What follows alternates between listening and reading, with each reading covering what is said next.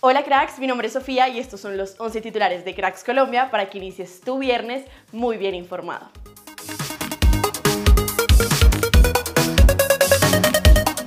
Luego del empate de ayer del Rayo, el Tigre Falcao habló con Dazan donde dijo fue un partido muy cerrado, el Celta vino realizando un trabajo táctico importante, cerró espacios e intentó que no hubiese fluidez, no tuvimos oportunidades muy claras y nos vamos con sabor amargo porque lo intentamos, pero no hubo esas opciones. Martín Presa, directivo del Rayo Vallecano, elogió a Falcao en conversación con la prensa. Tenemos al mejor ariete del mundo, que por suerte hoy juega. ¿Qué es Falcao? Desde mi punto de vista, yo no he visto desde Hugo Sánchez cosa igual dentro del área. Luego de sus expulsiones en la final del torneo de campeones, Sebastián Villa y Joan Carbonero deberán pagar una fecha de suspensión en liga. Por parte de Frank Fabra, el lateral deberá pagar dos fechas de suspensión. Hoy se juega la final de ida en el ascenso de nuestro país. A las 8 de la noche, Chico y Huila se enfrentarán para ver quién toma ventaja. En entrevista para Filo News, Juan Fernando Quintero recordó cuando fue eliminado con nuestra selección del Mundial de Rusia 2018. Yo me acuerdo mucho que cuando me eliminan del Mundial con Inglaterra, Marcelo al otro día me dice, necesito que te prepares porque vamos a ganar la Libertadores.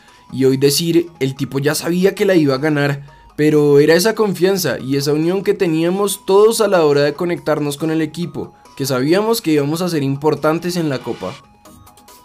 Lucho Díaz acumula nueve partidos sin jugar con el Liverpool. Uno de los juegos que podría ver el regreso del Guajiro con los Reds es el partido por los octavos de final de la Carabao Cup ante el Manchester City el 20 de diciembre. Luego de la victoria 3-0 de Fluminense ante Goyas, John Arias puso en duda su continuidad en el equipo brasileño. Es demasiado pronto para hablar, no puedo decir que me voy o que me quedo, creo que tengo que concentrarme en terminar el último juego. Creo que obtuve un buen promedio de goles y asistencias y el enfoque es lograr el subcampeonato en este último juego contra Bragantino, dijo nuestro crack. Linda Caicedo se llevó el segundo puesto en las votaciones por el título de la mejor jugadora del mundo en los Globe Soccer Awards. Nuestra crack obtuvo un 31,8% de los votos, mientras que Alexia Putelas ganó con el 37,5%. La Embajada de Estados Unidos en Colombia realizó un evento para homenajear los logros de nuestras cracks de los equipos nacionales en el fútbol femenino y juvenil del país. Mauricio Navarro, presidente de Nacional, defendió a Paulo Autori pese a no haber podido clasificar a cuadrangulares. La obligación de Nacional es siempre competir por el torneo local hasta la última instancia. Es una deuda que se tiene con la hinchada.